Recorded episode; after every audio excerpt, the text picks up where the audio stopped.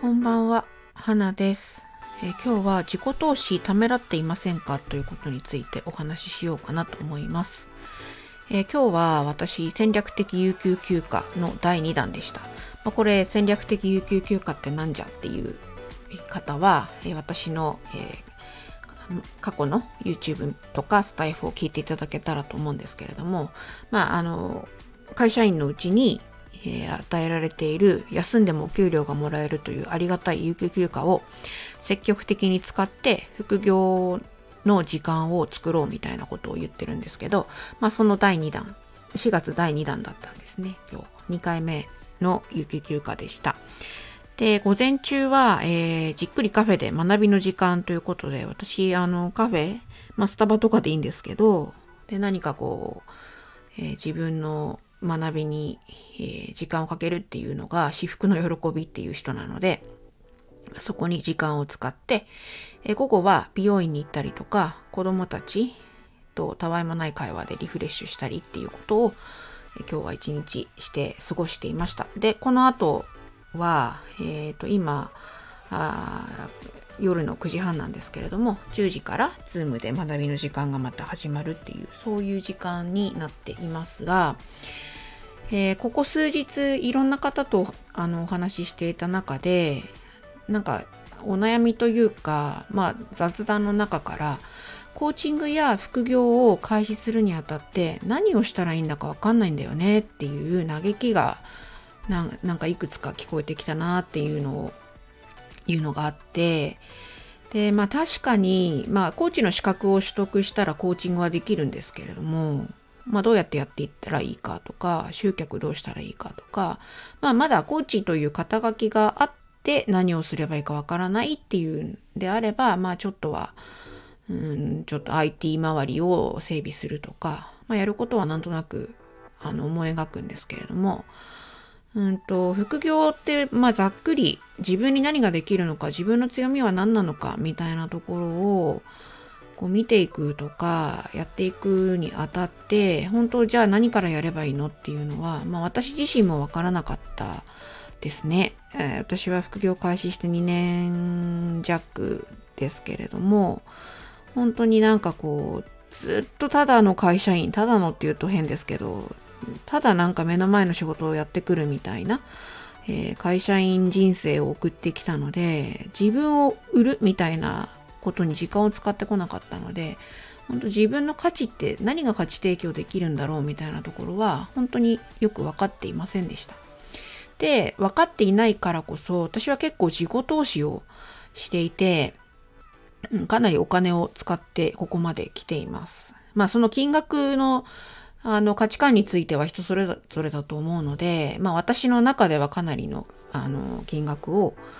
自己投資に向けているなって思ってるんですけれども、まあもちろん自己投資して合うものも合わないものもありましたが、あの、サンクコスト効果っていうのをご存知でしょうか？あの、支払った金額分、まあ、その自己投資とかセミナーとか講座とか、まあ、企業塾とか、えー、支払った金額分に対してもったいないという心理が働いて、支払った分何とかして回収しようっていう心理のことをサンクコスト効果っていうんですけれども、あの、ライザップ、きっと皆さん、これを聞いてらっしゃる皆さんご存知だと思いますけど、ライザップってこれですよね。結果にコミットするって言って、もうライザップって聞いたら CM とか、えー、いろんなと SNS の広告とか、思い描けると思うんですけれども、もう本当に、あれ出た、なんだ、発売っていうか、販売開始当初は、えー、こんな金額ダイエットにかけんのっていうふうに思いましたけれども、まああれはなんかこう、当初そういうふうに思ったけれども、やっぱり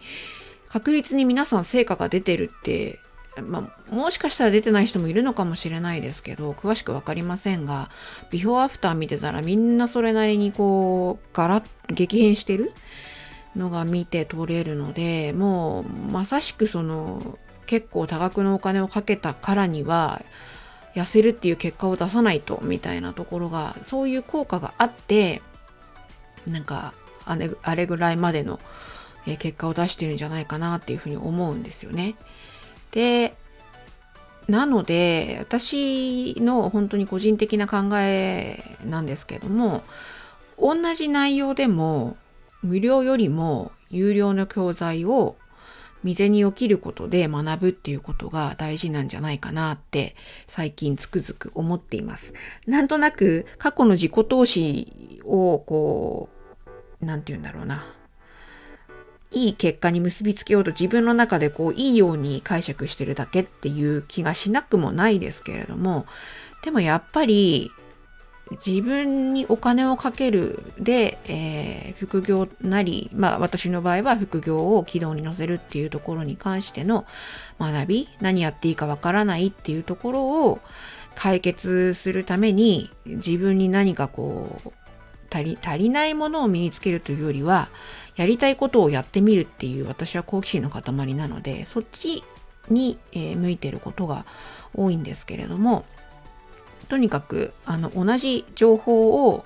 入手したければ、無料でやるよりも有料でやった方が自分がこう頑張るんですよね。それはあの身をもって体感していることなので、やっぱりある程度の自己投資っていうのは、あの、起業して、起業、副業していく上ですごく重要なんじゃないかなって最近思っています。で、これは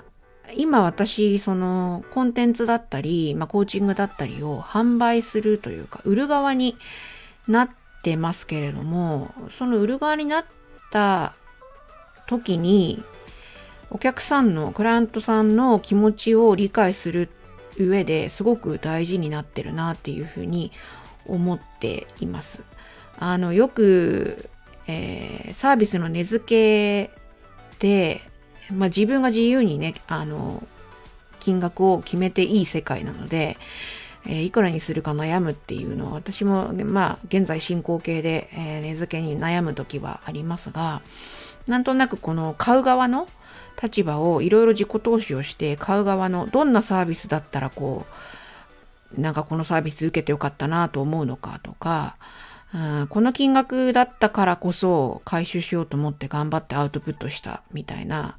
まあ、いろんなあの講座、セミナーを受けた中での自分の気づきがあって、えー、今の売る側に立った時の視点に役立っているなっていうところもあるので、これは何というかウィンウィンというか、自分でお金を出す側でも、お金を出してもらう側、払ってもらう側においても、え、役立つことなんじゃないかなというふうに思って今日はそういう自己投資についてちょっとお話をしてみました。はい。ということで、えー、現在 IT の苦手さんがコーチング起業するための5つのリストっていうのをプレゼント中です。えー、このスタンド FM をお聞きの方は私のプロフィール欄にリンクを貼ってあります。YouTube からお聞きの方は、えー、チャンネルの概要欄にリンクがありますので、どうぞ受け取ってみてください。それでは今日もありがとうございました。花でした。うん